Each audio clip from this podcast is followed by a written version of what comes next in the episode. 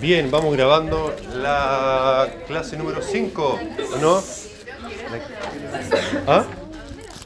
¿Al Canvas? ¿La de cirugía? Sí. Sí. Sí, dice solo PPT. La grabación sí. Voy al, al no, al, eh, al podcast, sí.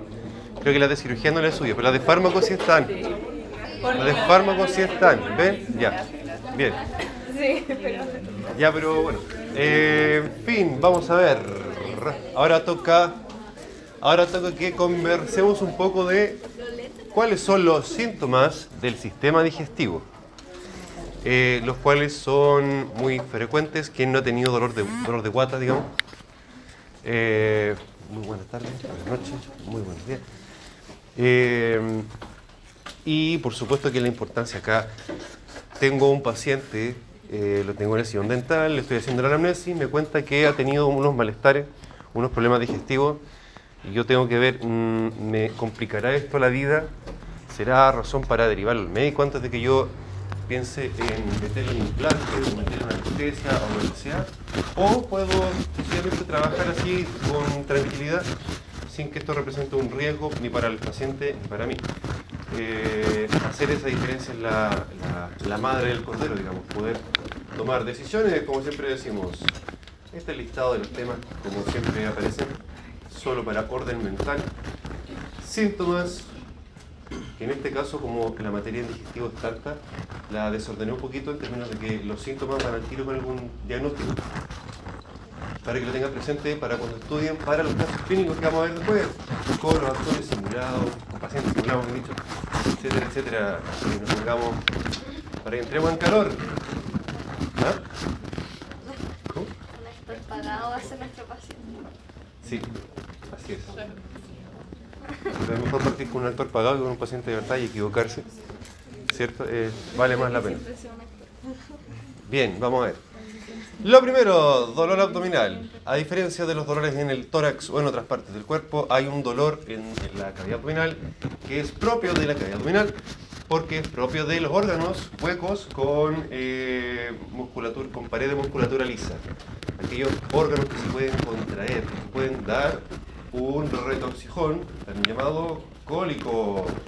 El dolor tipo cólico, al momento de entrevistar a la persona, se nos cuenta que, ¿cómo es? ¿Cómo es? El retorcijón, ¿cómo duele?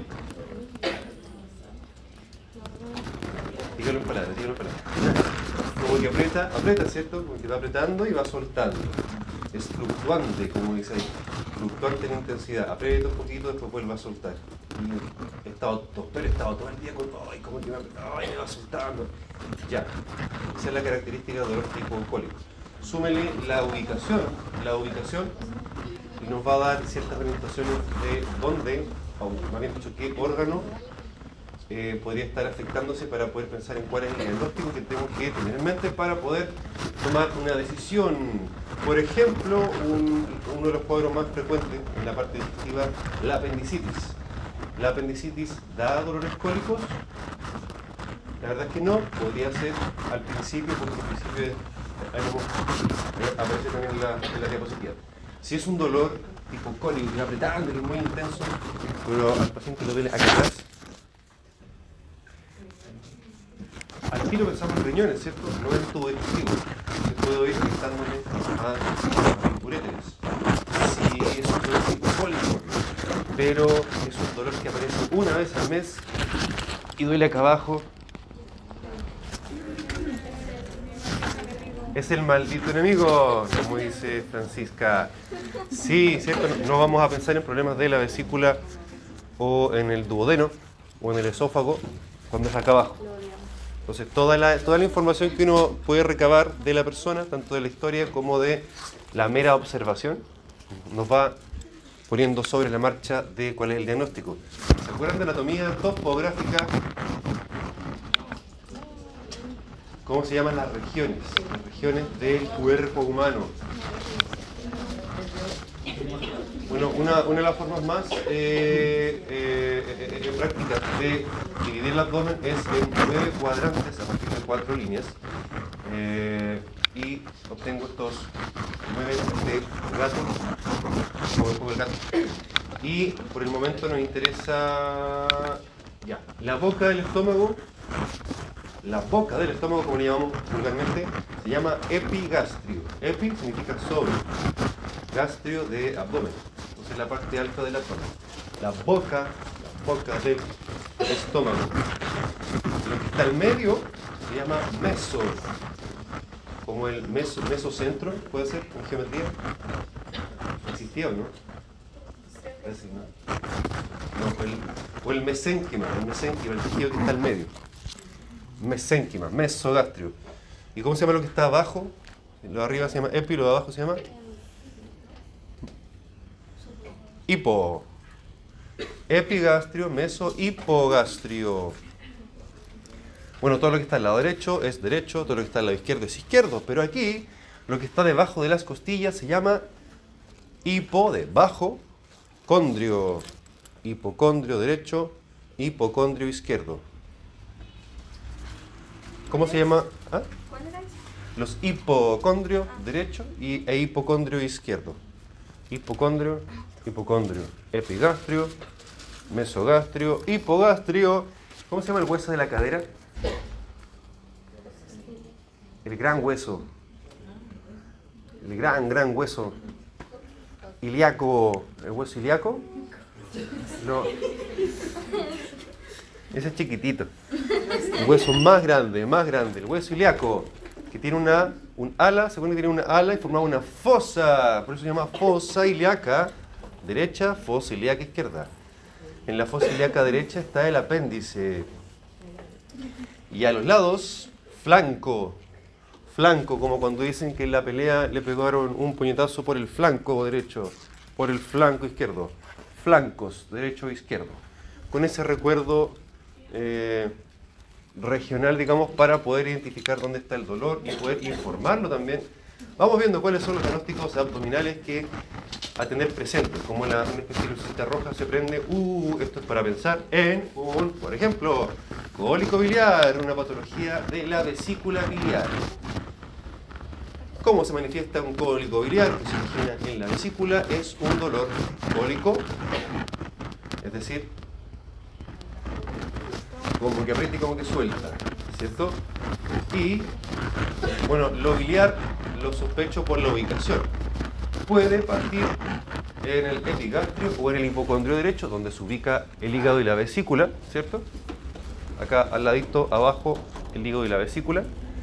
Y se irradia ya sea hacia el epigastrio, si es que partió solamente en el hipocondrio, y hacia el dorso. Y no sé si alguien ha tenido piedras en la. ¿Alguien familiar? ¿Cómo, cómo? Duele horrible, duele harto, duele intenso. Piensen que hay una piedrecilla que se formó en los conductos del sistema biliar y la vesícula, como tiene músculo liso, se contrae para hacer su función de drenar la bilis hacia el tubo digestivo. Profe, pero eso duele como cuando va como moviéndose la piedra. No, en- en- al derecho, al lado derecho, donde está el hígado y la, y la vesícula. Pero, Eso. pero duele como por acá arriba.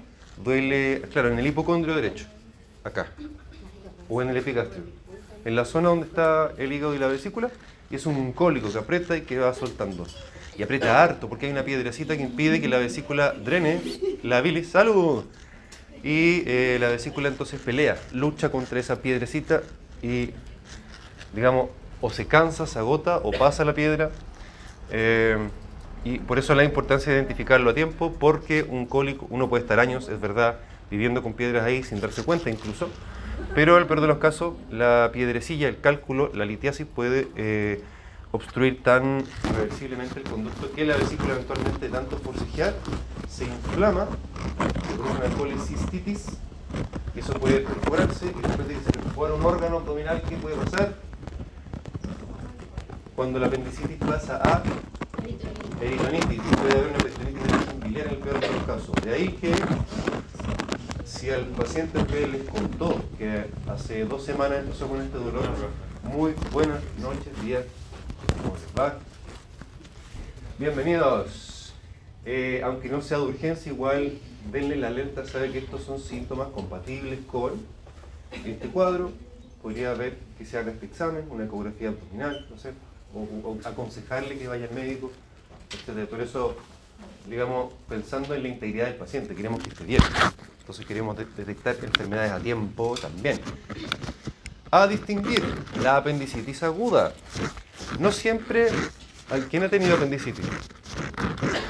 ¿Cómo fue su cuadro clínico? Eh, En la parte baja del abdomen, mucho dolor, dolor al tacto. ¿Desde el comienzo? No, ¿No se acuerda? No, me dolía, solo si me tocaba me empezó a doler y después como dolor de guata y después ya no podía caminar bien. Claro, eh, porque, ¿se fijan? Eh, en la apendicitis hay, podemos decir que hay dos fases. Una fase más inespecífica, donde puede doler el, el epigastrio o el mesogastrio. Mal caracterizado puede ser un dolor medio, como un dolor pesado, un dolor mm, mm, eh, constante, sin ninguna característica especial. Y conforme va avanzando en el tiempo, mientras la, el apéndice se va inflamando, se va inflamando también la pared del abdomen, el peritoneo. Y ahí es cuando duele al tacto, cuando ya uno no puede ni caminar, cuando duele al respirar. Acá abajo, porque el peritoneo, igual que el pericardio y la pleura, están inflamados. Entonces al respirar, se mueve la, oh, y duele. Entonces al comienzo puede ser mal caracterizado, puede confundirse perfectamente con otros cuadros menos graves. Y al fin y al cabo, lo único que me hacer el diagnóstico es cuando a los dos días, más o menos, un día puede ser, en esta, entre comillas, segunda fase, ya duele o es irritación del peritoneo. El comienzo es un dolor más bien engañoso. Eh, el roce mecánico, ¿alguien vio The Office? ¿Cómo se llama el, ese? Dwight. Ahí Dwight, creo que está bajando el telón. Iban a hacer una presentación y que bajar un telón. Y no, podía porque al extenderse le rozaba el peritoneo y tenía apendicitis. Yo no vi el episodio, pero encontré el kit. Ese es un apéndice, un gusanito. ¿Lo alcanzan a ver? Eh, ese es un apendicitis. eh, se ve que está inflamado, ¿cierto? Así se ve cuando ustedes los operan. Y otro dolor a diferenciar por la gravedad que tiene es el de la pancreatitis aguda. ¿Alguien está familiarizado con esto? Nadie que lo haya tenido. Hay muchas causas de pancreatitis. La más frecuente es por las mismas piedrecillas de la vesícula biliar que pasan a los conductos pancreáticos y ahí se empieza a activar todo el proceso de digestión por las enzimas pancreáticas, pero eh, en vez de pasar hacia el tubo digestivo, porque hay una piedrecita, quedan ahí las enzimas. Entonces se produce una autodigestión. Podríamos entenderlo así. Es un dolor que es muy intenso, eh, que se irradia a ambos hipocondrios. Es un dolor en cinturón, como dice ahí, en cinturón. O sea, aparte aquí es muy intenso, no es cólico y se irradia a ambos lados. Eh, además de piedras en la vesícula, es frecuente que la pancreatitis sea, se observe en personas que consumen alcohol de forma más o menos exagerada. Eh, también hay pancreatitis de origen viral, de origen farmacológica, de origen traumática, un accidente de tránsito. Esto es más bien raro, pero un accidente de tránsito, la persona queda manejando y se golpea el manubrio contra el abdomen, eventualmente podría tener una pancreatitis de origen traumático, es más raro. Lo más frecuentes son las otras que les decía, particularmente de origen biliar. Entonces, cólico, apéndice y pancreatitis, siempre tenerlas en mente y ir viendo en la entrevista si es que el paciente cumple con una, cumple con la otra, no cumple con ninguna, pero por lo menos me voy orientando, voy sabiendo para dónde va la micro. Necesito saber para dónde va la micro, no cualquier micro me sirve, o sí, algunos probablemente sí, pero no tiene nada de malo. Entonces, tomar decisiones, tomar decisiones, no se olviden, ustedes van a ser responsables de sus decisiones. Los primeros años acá en la, en la clínica, los profes toman la, o sea, toman la responsabilidad por ustedes, pero ya un par de pasitos de vuelo y ya ustedes van a ser los que se tienen que parar y cargar con su propio peso. Así es la vida, ¿o no? Sí, así es la vida. No pensemos que así no es. No, no es lamentable, es así nomás. Es así nomás. Vamos, otro síntoma muy frecuente que se origina en el sistema digestivo. ¿Alguien ha sufrido acidez? eh, vinagrera, como le llaman también. Del griego piros, que significa fuego, pirosis, sensación quemante o urente, que puede doler en todo el trayecto desde el epigastrio para arriba al esófago hasta la faringe incluso, ¿cierto? No sé si alguien lo ha, si alguien lo ha sufrido. Duele, ya. O sea, en verdad, no, no podemos decir que duele porque no es un dolor, en la historia clínica es una pirosis, arde, arde, eso, por la definición más bien teórica. Eh, puede ir asociado o no a reflujo, donde el reflujo es la sensación de paso o de, de reflujo, ¿no? Usando la misma palabra para la definición, eh, del bolo alimenticio hacia el esófago o hacia la faringe. Profe, ¿y por qué se produce la pirosis? Pirosis por la presencia de ácido en el epigastrio, en el esófago o más arriba. Y además es una causa muy frecuente de problemas dentales, por lo demás, desde boca seca hasta lesiones del esmalte, etcétera, etcétera. Caries no creo que no estaba tan asociado, pero, pero sí hay lesiones. Hay lesiones en la cavidad oral que pueden ser producidas por reflujo. Ahora el reflujo, perdón, sí por reflujo y por por la pirosis, no por la acidez, la, la presencia de ácidos. El reflujo, a diferencia del vómito, el vómito decimos que es activo, hay una contracción para que... ¿Cierto? El reflujo no, es pasivo, la persona va caminando, va feliz de la vida, llegando a clase y de repente... Haciendo deporte, por ejemplo, si alguien comió muy, mucho antes de ir al gimnasio, antes de ir a...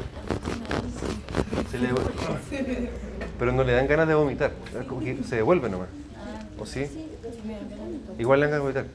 Ya, ahí es un poco más raro. No, pero igual puede ser tragando aire, No, yo creo que me como a- a muy antes y a... ya. Y le dan náuseas y vómitos. Bueno, náuseas, vómitos y reflujo no es lo mismo. El reflujo es el paso sin esfuerzo, digamos, de la comida, del bolo alimenticio. Eh, la náusea es la sensación de vómito. Está más adelante la diapo igual. Y el vómito es el, el paso, la devolución del bolo alimenticio con el esfuerzo. Voy a seguir haciéndolo toda la mañana. Disfagia. Si descomponemos la palabra dis, dificultosa, alterada. Fagia de fago, de, de deglución. ¿Ah? Hay una niña en TikTok que tiene. Ah, ¿en serio? Sí, española. Ya. Sí. ¿De qué origen? No, no, no. No, no, la enfermedad. La, la disfagia. La disfagia. ¿De qué origen es? ¿Podemos buscar? Ya, pues, para que nos cuenten. Ya. Disfagia, entonces, dificultad para deglutir. Deglutir, no tragar, porque la deglución es un fenómeno complejo que tiene ciertos re- reflejos motores, control del cerebro y la musculatura faríngea. No es, no es solo tragar, como los pavos, que... ¿No le está alimentando a los pájaros? La gallina y... Ya, eso es tragar. Nosotros deglutimos con todo lo que ello implica, el aroma, el, el estímulo, etc. Eh, la disfagia se clasifica en dos tipos. Una orgánica o lógica y la otra inorgánica o ilógica, si se le pone ese, ese, apelativo. Lógica porque me cuesta deglutir alimentos sólidos, pero no líquidos. Y si una enfermedad que va avanzando, como un cáncer, por ejemplo, eh, va haciéndose cada vez más evidente que va costando cada vez más tragar. La ilógica es desde el comienzo de, que aparece la enfermedad, cualquiera que sea, cuesta deglutir todo, líquidos y sólidos por igual. Nos sigue con una secuencia lógica, no sé si ven la diferencia, es una denominación súper antigua. Eh, típicamente, eh, cuando uno tiene es lo que más frecuentemente uno observa con personas con cáncer del aparato digestivo, donde les va costando efectivamente comer cada vez más. Al principio, no sé, dicen que se atoran con la carne, eso cuenta. Después ya la enfermedad evolucionando, ya no puedo ni comer pan, doctor. Puedo tomar líquido, pero no puedo ni comer pan. La ilógica o funcional, porque no hay una lesión del tubo digestivo per se, no hay un tumor, no hay una estrechez, no hay un quiste, que esté, por así decirlo, sino que es un problema de funcionamiento del tubo digestivo. Aquí vemos Por ejemplo, ¿quién vive en el norte? ¿O vivía en el norte? La enfermedad de Chagas, ¿le suena? Sí, pero no es, tan frecuente. Afortunadamente, la enfermedad de Chagas la transmite un bichito, la vinchuca. ¿Cierto? ¿Ah? Más mal. Ah, ya. Sí. Ya. ¿Dónde la Fran? ¿Qué? ¿Dónde? De Iquique. En Iquique hay enfermedad de Chagas o no? ¿Le suena? Bueno, por suerte no es tan frecuente. No es tan frecuente. El bichito que produce la enfermedad de Chagas. ¿ah? La orgánica es la inclusión de alimentos sólidos y no líquidos. Conforme va, va avanzando la enfermedad, podría también. Pero hay una enfermedad de base que puede Claro, una enfermedad eh, como un tumor, algo evidente. En cambio, en la, porque digo la funcional, la ilógica, ahí hay un problema de movimiento del tubo digestivo. En la enfermedad de Chagas, el bichito produce un problema de, de parálisis, digamos, del, del esófago y se va dilatando. El esófago y el, colon. Se produce un mega esófago y un mega colon por, la, por esta parálisis de los músculos. Entonces, desde el comienzo, la persona trata de deglutir y no, y no avanza nada cuando la enfermedad, digamos, ya está, ya está eh, instalada. Pregunta para ver si hemos estado atentos. Néstor, Pero obligatoriamente la ilógica no tiene que existir ninguna persona Claro.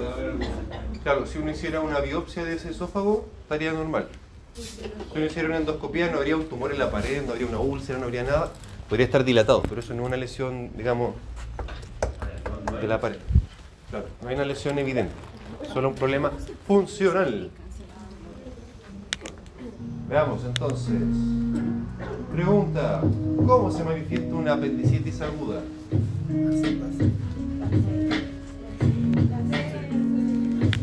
Bien, no lo olvidaremos nunca más. Ahora que empecemos a ver pacientes, sabemos cómo se manifiesta para que no, nos equivoquemos, ¿cierto? ¡Bravo! Náusea y vómito. La náusea es la sensación inminente de vómito, así se define, sensación inminente de vómito. Y el vómito, a diferencia del reflujo, que lo dijimos antes, es activo, es decir, hay una activación de los músculos de la prensa abdominal, del diafragma. Funciona, funciona para que despierte. Ya, al igual que la expectoración, y aquí ténganlo presente para sus próximos carretes, para que no les pase, para que no beban alcohol, para eso me refiero, para que no, no se... Pórtense bien, pórtense bien. Al igual que la expectoración, es decir, el pollito que uno botaba desde los pulmones, el vómito también puede clasificarse en distintos tipos, de acuerdo al contenido de ese vómito. Vómito alimentario, es el que a todos nos ha pasado alguna vez cuando nos cayó algo mal y vomitamos el alimento que comimos. Vómito alimentario. Decimos siempre que si el vómito alimentario fue muy persistente en el tiempo, es decir, eh, no sé, ya vomité todo lo que tenía en el estómago, ya no me queda nada, incluso boté bilis, un líquido amarillento verdoso, de sabor súper amargo, ¿les ha pasado? Muy malo. Como que quema también, sí, porque tiene un pH bien básico, entonces produce un, un malestar muy tremendo. Eh, sucede porque se contrae el duodeno ya pasando la ampolla de Fater, la ampolla eh, duodeno pancreática. Ay, me llama. La ampolla donde sale el líquido pancreático y la, la bilis. Se llega a contraer ahí, entonces uy, bota todo eso. Vómito hemático, a diferencia de la hematemesis que va a aparecer después, el vómito hemático es vómito con sangre, con estrías de sangre, con un par de gotitas de sangre. Pero la hematemesis, que aparece más adelante, así como la expectoración hemoptoica y la hemoptisis, eran dos cosas distintas, ¿se acuerdan? Una es toser con un poquito de sangre y otra es toser sangre, con ciertas características, roja, escarlata, brillante, con burbujas por el aire, Me, me indican orígenes distintos de la, del- de la secreción, por tanto, decisiones distintas. Vómito hemático, lo mismo. Vómito con un poquito de sangre puede llegar a ser normal, digamos, o esperable si es que alguien vomita mucho. Algo más extraño, pero no, no inexistente. Vómito fecaloideo como el nombre lo señala, es eso mismo que usted está botando por la boca. Puede pasar en cuadros de obstrucción intestinal. ¿A alguien lo operaron cuando chiquitito porque se le extorsiona tripita, algo así? ¿Nunca le ha pasado? Igual es frecuente, igual pasar. Obstrucción intestinal. Eh, entonces, todo lo que no sale por abajo lo estoy botando por arriba. Bueno, eso es ya más o menos avanzada la enfermedad. Eh, son enfermedades agudas de un par de días, nada más. Eh, y de gravedad, de gravedad vital. Hematemesis, como dicen, eh, lo sugiere el nombre, hemato de hema, sangre, emesis de vómito. Emesis significa vómito. Si me tomo un antiemético, es una pastilla para cortar los vómitos. Eh, hematemesis, por tanto, es vómito de sangre. Sangre, sangre, sangre, como va a aparecer más adelante. Viene una foto más adelante. Ya, ahora las alteraciones del tránsito intestinal. El tránsito intestinal es cuánto vamos al baño. ¿Qué tan frecuente? Una vez al día, dos veces al día, una vez a la semana, etcétera, etcétera. Uno siempre tiene que individualizar el tránsito en cada persona. Digamos, no forzarlo, no forcejearlo. Si, si yo tengo una persona que dice que va dos, dos veces cada dos días al baño y se siente bien así, funciona bien así, está bien de peso, etcétera, ya, será. Depende de cada persona, depende de cada persona. No, no asustarlo, no, no, debe estar pasando algo. Es individual, es algo individual. Bueno, la diarrea es el aumento del tránsito intestinal. Se define por la disminución de la consistencia, es decir, más líquida, más blandita podría ser. Eh, El, concepto importante es que aumenta el tránsito, se acelera de algún modo, se apura y sale entonces más blandito. Bueno, esas definiciones que en verdad no se, no se la aprendan. Y lo contrario de diarrea se llama constipación, que habitualmente le llamamos estitiquez. Bueno, la palabra técnica correcta, digamos, es constipación. Disminución del tránsito, y acá puede ser porque voy menos veces al baño, me estoy demorando más, o bien tengo que hacer más esfuerzo. No sé si a alguien le ha pasado algo similar. No es infrecuente, no es infrecuente. Otro síntoma más, para no complicarnos la existencia. Pero de, de la alteración del tránsito intestinal o otra X. Es otra, porque ahí, bueno. Se llama ictericia cuando nos ponemos amarillitos. ¿Alguien lo ha visto? En guaguita recién nacida, quizá lo más, lo más fisiológico. Cuando se demoran en metabolizar la bilirrubina, entonces se ponen amarillitas y se ve, bueno, en adultos al menos, es más frecuente de ver en la, en la esclera, en el ojo. No sé si le ha tocado ver a alguien con alcoholismo, por ejemplo, que sufren de eh, cirrosis hepática se manifiestan con ictericia. La ictericia tiene dos tipos. La ictericia por predominio de bilirrubina directa y bilirrubina indirecta. La diferencia es más o menos similar a lo de los fármacos. La bilirrubina directa es, es eh, hidrosoluble y se elimina por la orina. La indirecta o no conjugada, porque no ha pasado por el hígado todavía, no conjugada, igual que los fármacos cuando se metabolizan, es eh, no hidrosoluble, por lo tanto no se elimina por la orina. Entonces, uno cuando le hace la pregunta al paciente, no se elimina por la orina. Cuando uno le pregunta al paciente, veamos la foto, ahí está. Bueno, así se ve una persona con ictericia, amarillito, ¿cierto? Como un zapallito, dicen algunos, las guaguitas, ¿cierto? Uno dice un zapallito. Eh, la ictericia, cuando es de predominio conjugada, ¿esta tiene efecto visual? Sí, cuando es de predominio conjugada, la bilirrubina, como es hidrosoluble, sale por la orina y adopta un color tipo té cargado, así le llaman.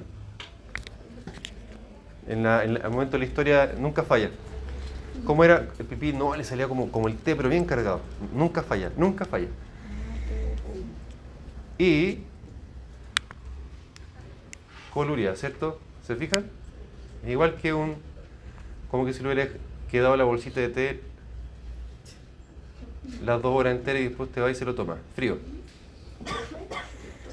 Y, como no, Carolina.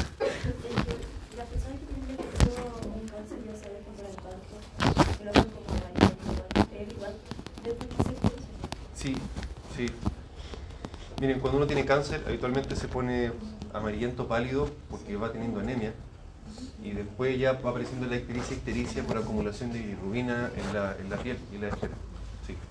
Depende de la enfermedad, pero también los cánceres de páncreas pueden producir esa obstrucción Ahora, volviendo a esto que está en pantalla, cuando tengo orina colúrica, significa que la bilis y to- todos los pigmentos de origen biliar, en vez de pasar por el tubo digestivo, pasaron por la orina. Por eso la orina sale más teñida que lo normal, pero en contraste, va, perdón, me equivoqué de botón. En contraste, el cacú sale acólico, heces acólicas, blanquitas o claritas, digamos, pero no con el color que todos conocemos y queremos, porque no hay pigmentos de origen biliar, entonces sale más clarito. No es normal que eso de allá abajo salga de ese color. Si eso es así, es porque hay algo y hay que investigarlo. Vamos a ver si estamos atentos o no. Respecto de la constipación, ordenemos nuestro cerebro, la constipación era una alteración del tránsito intestinal. ¿Cuál será correcta? Muy bien. Individualizado. Debe ser siempre individualizado. Néstor, dígame. Digo que la, la orina con- era cuando los pigmentos de la, de la Sí, pigmentos biliares ah, eh, en vez de pasar por el conducto biliar, pasaban por el. Se quedan, eh, pasan por el riñón. Cuando hay, cuando hay bilirrubina directa, es decir, conjugada, hidrosoluble, hidrosoluble. La indirecta no, en la indirecta no hay ni coluria ni, ni acolia. Entonces ahí uno hace la diferencia y sabe, o sea, médicamente hablando uno tiene que hacer muchas más cosas después de eso, pero ya uno establece la diferencia y ya hay un conducto ya recorrido, recorrido, iniciado, un camino ya iniciado. Vamos a ver al examen físico abdominal. Primero que todo, señalar que es normal que hayan ruidos, que es normal que existan ruidos que se denominan hidroaéreos. Son producidos por el paso de toda la materia sólida líquida y el gas que todos tenemos en el tubo digestivo, nos guste o no. Y suena como un burbujeo, a veces puede ser, a veces puede sonar más, eh, más fuerte. No solamente se escucha con el fonendo, sino que eh, puede ser audible a distancia y es normal que suene, es normal que suene. Eso indica que el tubo está funcionando. Un abdomen callado es un abdomen más bien eh, patológico. Cuando tengan un minuto de confianza, pongan en la oreja a su polola, a su pololo, a su compañero, al hermanito chico, y escuchen, escuchen los ruidos hidroaéreos, es normal, es normal. Eh, ¿Alguien se ha operado de la vesícula del apéndice? ¿Qué, le pasó? ¿Alguien se ha operado? Ya, bueno, después de operarse, las vísceras quedan paralizadas. El cirujano lo único que quiere es que usted le cuente que se fue al baño, que fue al baño, porque significa que volvió a, a echar a andar la cosa. Si la cosa no se echa a andar es porque algo puede estar pasando, puede haberse complicado, puede estar sangrando, etcétera, etcétera. Es normal, es normal que haya ruido hidroaéreo. Ahí están los cuadrantes. Epigastrio, hipocondrio, derecho e izquierdo. Mesogastrio al medio. Meso significaba medio, mitad. Eh, flancos, derecho e izquierdo, como cuando le pegan un puñetazo por el flanco. Hipogastrio, debajo, y las fosas ilíacas. Entonces cuando uno detecta una lesión, cuando uno dice un dolor, doctora tengo un dolor, ¿dónde, le duele? Eh, tengo un paciente que está con dolor abdominal. Ya, me ordeno en el abdomen. ¿Pero qué parte del abdomen? Doctora, ¿dónde le duele el, abdomen? Ah, el paciente me cuenta que tiene un dolor en la fosa ilíaca derecha y se irradia el mesogastrio. En cualquier parte del mundo, el colega que, que lo reciba a usted le va a entender de lo que está hablando. Si usted, si nos vamos a, no sé, a Australia y tenemos un paciente, estamos trabajando y tenemos un paciente que le decimos que le duele la mouth del stomach, la boca del estómago, eh, probablemente no me van a entender los colegas de Australia. Si le digo que al paciente le duele la mouth de la stomach, ¿cierto? Cuando digo que le duele el ep- epigastrium, se, se ocupa en latín la palabra en inglés, eh, ya todo el mundo entiende, en cualquier parte del mundo. En Tailandia, en Noruega, en Mozambique, etc. Ya que hablamos del examen físico abdominal, establezcamos la sospecha desde que lo veamos. Hernia abdominal. ¿Alguien conoce las hernias? ¿Tiene hernia? ¿Ha tenido? Una hernia. Cualquier hernia en cualquier parte del cuerpo es un orificio que se forma en, la- en alguna pared, en este caso la pared abdominal, y se protruye cierta cantidad de contenido. En el abdomen se protruye la- las tripitas, sale un poquito de tripita, de intestino delgado, intestino grueso, etc. ¿Por qué se los planteo? Porque el diagnóstico es más fácil que eh, estudiar fármacos. Así de fácil. Se están quedando dormidos. Se están quedando dormidos. ¿O no? ¿Quieren parar un poquito? Ya. Profe, ¿y esto se ve como Pausa. Justo, esa era la idea, la idea, de que tuvieran el concepto internalizado porque el diagnóstico es fácil. Un par de preguntitas a la historia clínica, incluso ¿Y con qué se puede confundir? con tumores, con lipomas. ¿Conocen los lipomas? Tumorcitos de grasa. Seguiremos, seguiremos entonces con la cosa esta. Entonces, una hernia en cualquier parte del cuerpo. Cerramos una puerta.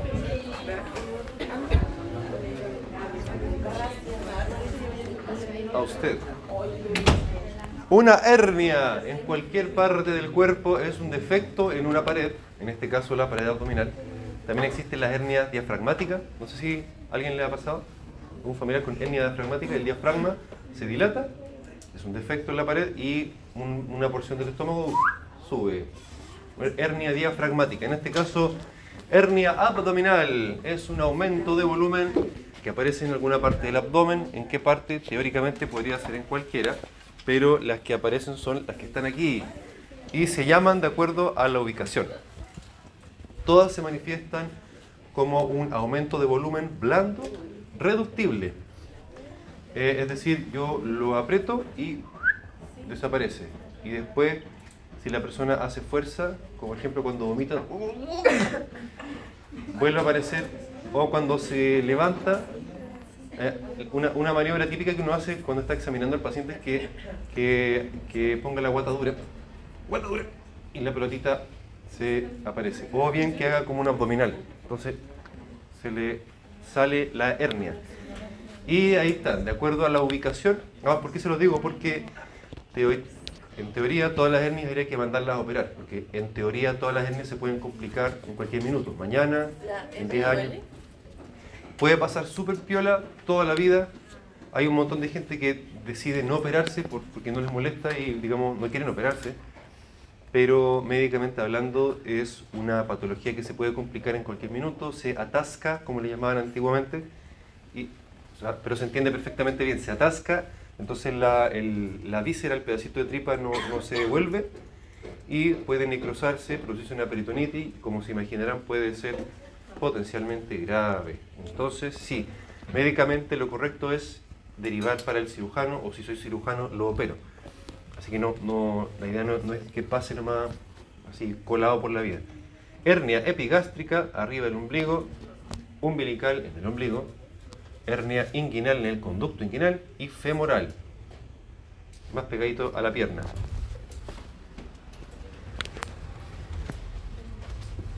Este es un hallazgo que ustedes se los presento.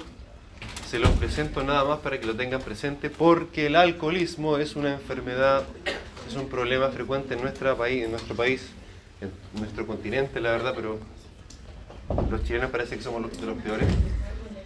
Eh, ascitis, ascitis, se denomina a la acumulación de líquido en la cavidad peritoneal, es decir, Así como las pleuras podía aumentar el líquido entre una pleura y la otra, así como el pericardio también podía una capita y la otra separarse y adentro acumularse más líquido. En el peritoneo, que es la, el recubrimiento seroso del abdomen, lo mismo. puede aumentar, este no es líquido que esté adentro del abdomen, digamos, eh, flotando, o, digamos, donde esté flotando el, los intestinos o el hígado, sino que está dentro de las capitas del peritoneo. Y se manifiesta así como un abdomen globoso, un globo, un verdadero globo, que en el peor de los casos, cuando evoluciona la enfermedad, va eh, por una cuestión de isquemia y de presiones, presiones venosas, se va produciendo circulación colateral.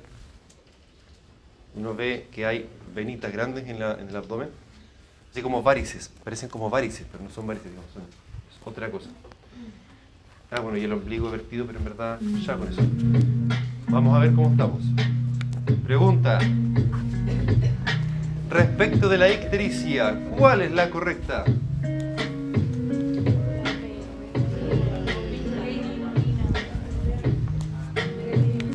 Bien. Puede ser conjugada o no conjugada. Y eso marca la diferencia en los síntomas. Las dos son ictericia, la persona se pone amarilla. Pero en la conjugada aparece coluria, orina oscura, tipo de cargado. En la otra no. ¿Y qué otra cosa aparecía aparte de la coluria?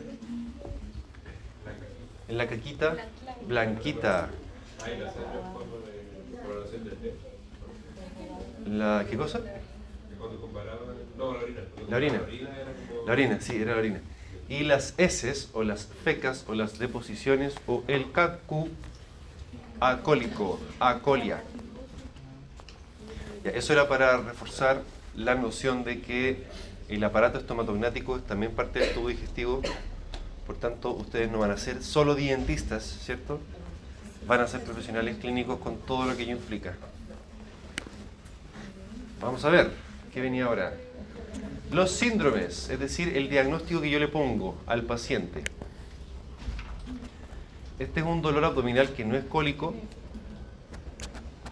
que es, eh, típico, digamos, de el síndrome ulceroso y por tanto de la sospecha de una úlcera, sospecha. Si hay o no hay, si se confirma mediante endoscopía y es otra cosa, pero es solo la sospecha y ya, si tengo, no sé, pues, alguien como ustedes que tienen síndrome ulceroso, probablemente si se hace una endoscopía no va a haber una úlcera, por, por cuestión de que son jóvenes, son sanos, deportistas, no fuman, no beben alcohol, etcétera, etcétera, etcétera. Pero si una persona de 70 años que me dice que ha ido bajando de peso en los últimos dos meses, empieza a contar que se le apareció un síntoma que es compatible con esto, cambia completamente el panorama, ¿o no? Sí, aparecen nubes tormentosas en el cielo. Eh, nunca es cólico. La úlcera, el síndrome ulceroso, es un dolor abdominal eh, que típicamente es descrito como un vacío, un vacío en el epigastrio, epigastrio, mesogastrio podría ser también, que tiene cierta ritmicidad, como está destacado ahí. ¿Qué significa eso? Que conforme pasan las horas del día va modificándose. ¿Cómo se modifica? En sencillo, cuando tengo la guata vacía, me duele. Y cuando como, se me pasa. No sé si alguien lo ha tenido. No es, no es infrecuente, no significa que uno tenga úlcera si tiene síntomas. Pero como digo, depende del contexto, me puede poner sobre la pista de algo grave o sencillamente no. Hay que tener, tener la apertura de, de mente para tener todo eso presente. Eso es lo que hay que sospechar. Otra cosa, un síndrome ulceroso puede o no venir asociado con eh, pirosis, con reflujo. Uno puede identificarlo, digamos, perfectamente bien al momento de la historia. Tampoco debería asociarse a alteraciones del tránsito. Si alguien me dice que está con síndrome ulceroso y además está con constipación, son dos cosas distintas.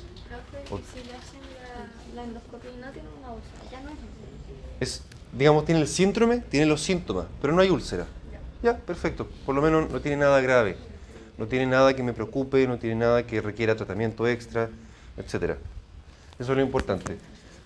Y, y el contexto también, el contexto. Ya. De acuerdo a la anatomía, eh, el nombre que se utilizaba a la unión entre el duodeno y el yeyuno se llamaba ángulo de Treitz. Ah, ¿qué pasó? ¿Qué le pasó? ¿Ah?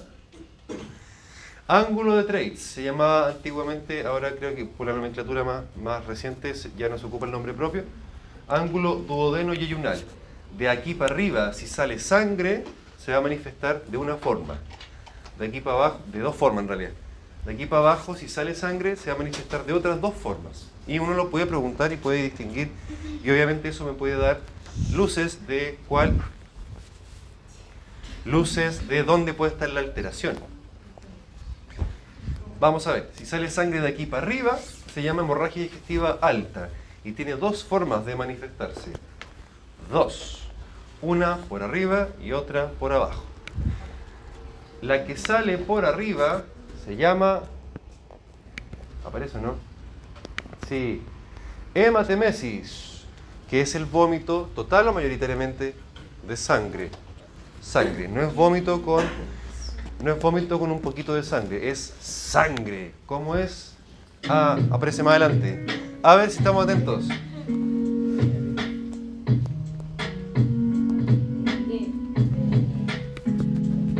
Bien, muy bien.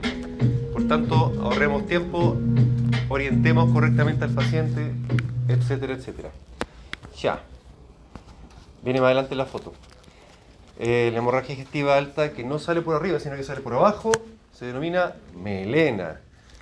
Y sus características son súper preguntables a nivel certamen, porque, ah, se puso atento al tiro. Eh, son esas que están ahí. Son deposiciones negras como alquitrán, negras, no oscuras, negras como el pantalón de Francisca. Negras, negras, negras, pastosas como un betún de zapato, como una...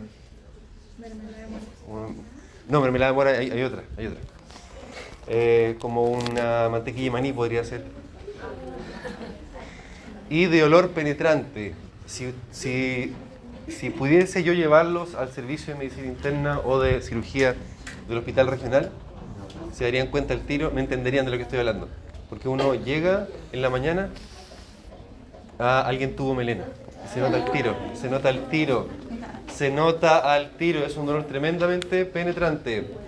Eso es una hematemesis y eso es una melena. Así de característico, sí. Ya. Bueno, la hematemesis, la sangre fue tanta que yo la boté por arriba. Y en el caso de la melena, eh, se ve como medio morada, como dijo eh, eh, Agustina, pero la verdad es que el color morado la dejamos para otro, otra manifestación. Más adelante aparece. Es negra, negra, negra como el alquitrán. No sé si han visto cuando arreglan las calles y ponen alquitrán. Es así. Y sucede porque, eh, aunque sea un poquito de sangre, esa sangre pasa por todo el proceso desde el estómago, duodeno, esto- eh, colon, etc. Y ahí sale completamente metabolizada y sale de ese colorcillo y fétida. Créanme que es fétida. ¿Cuánta sangre tiene que ser? Poquita, 50 ml. Y aún así, como Sí. que contamina todo. Sí, sí, es que se, tiñe, se tiñe mucho. La hemoglobina, el color característico rojo de la hemoglobina, metabolizada empieza a transformarse en pigmentos. Ya, como, como la bilirrubina incluso, la biliverdina, etc. Ya, hemorragia baja, desde el mismo ángulo duodeno yeyunal, pero para abajo. Como se imaginarán, todas estas manifestaciones salen por abajo y se denominan, dependiendo de la altura, hematoquesia, que esta sí que sí es como mermelada de mora, o la rectorragia, cuando sangra el recto, por ejemplo las hemorroides, sale sangre roja que no ha pasado por todo el tubo digestivo, entonces sale rojita, roja fresca, digamos. Em, ¿Cómo se ve la hematoquesia? Se ve así, ¿se fijan? Se ve así. Abra los ojos, es así. Ya, eh, aclaración, esta era una hematoquesia canina porque no encontré, cuando hice el diapo, no encontré hematoquesia humana, pero es lo mismo. Es lo mismo. Y cabe señalar que hay enfermedades eh, del colon, enfermedades autoinmunes, por ejemplo, que pueden producir esto. Y así se ve la rectorragia. Ahí le están haciendo una rectoscopía a una endoscopía digestiva baja a un paciente que tiene hemorroides, ponga- no, ahí no hay hemorroides, pero, eh, pero tiene sangrecita, ¿cierto? Donde no debería haber. Bueno, estas cosas pueden aparecer en personas que usan anticoagulantes, personas que tienen problemas cardíacos que usan anticoagulantes por, de cualquier tipo y sangran más fácilmente. ¡Veamos! Pregunta. A ver si estamos atentos. Pregunta de certamen. Va a aparecer de aquí hasta fin de año, créanme. Bien, muy bien. Igual que las de la hemoptisis. Todos los años, todos los certámenes los pregunto porque son claves que hay que tener presente siempre para, para cuando sea necesario. Bien, último síndrome que vamos a mencionar. Daño hepático crónico. ¿Se acuerdan del hígado? Eso puede pasar cuando uno consume mucho alcohol, alcohol etílico, porque del otro se mueren. No es la única causa en todo caso, puede ser eh, daño hepático por fármacos, autoinmune también, esteatosis hepática, hígado graso, ¿alguien tiene hígado graso no? Esteatosis hepática que puede evolucionar a esteatohepatitis crónica, en algunos casos, no en todos afortunadamente, y terminar con cirrosis una persona que jamás bebió alcohol por hígado graso. No es tan frecuente, afortunadamente, pero pasa. Pasa igual nomás. Eh, ¿Cómo se manifiesta? Bueno, de algunas varias, de varias formas. Lo que más nos interesa. Lo primero, ictericia, sí o sí, porque no se metaboliza la bilirrubina, ¿cierto? ¿Cómo estás con? Ah, estamos súper bien con. Y lo otro es que recuerdan que el hígado fabricaba los factores de coagulación dependientes de vitamina K. ¿Se acuerdan? Ya. ¿Qué pasa si tengo una persona con daño hepático que no fabrica factores de coagulación? No coagula. En sencillo, no coagula, ¿cierto? Ya. Sucede que, exacto, pueden hacer hemorragia. Imagínese usted, por no preguntarle, por no acordarse que estaba esta enfermedad, eh, por no hacerle un examen de, de la hemostasia previamente, además de ver cómo están sus plaquetas, ver cómo están sus exámenes de coagulación. ¿Lo vieron ya con la doctora Concha? No, todavía no. No hay problema, ahí, ahí lo, van a, lo van a ver. Eh, súmele que la persona con daño hepático crónico, así como salen varices en las piernas, pueden salirle varices en el tubo digestivo, en el esófago. Y eso también, eh, digamos, puede sangrar con facilidad y como una persona que no tiene factores de coagulación y es frágil, varices esofágicas que sangran son de grandísima gravedad. Eh,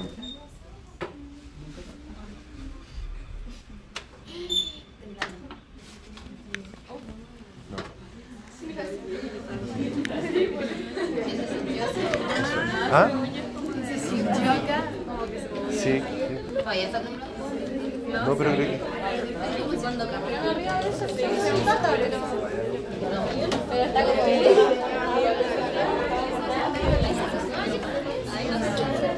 Ojalá no haya.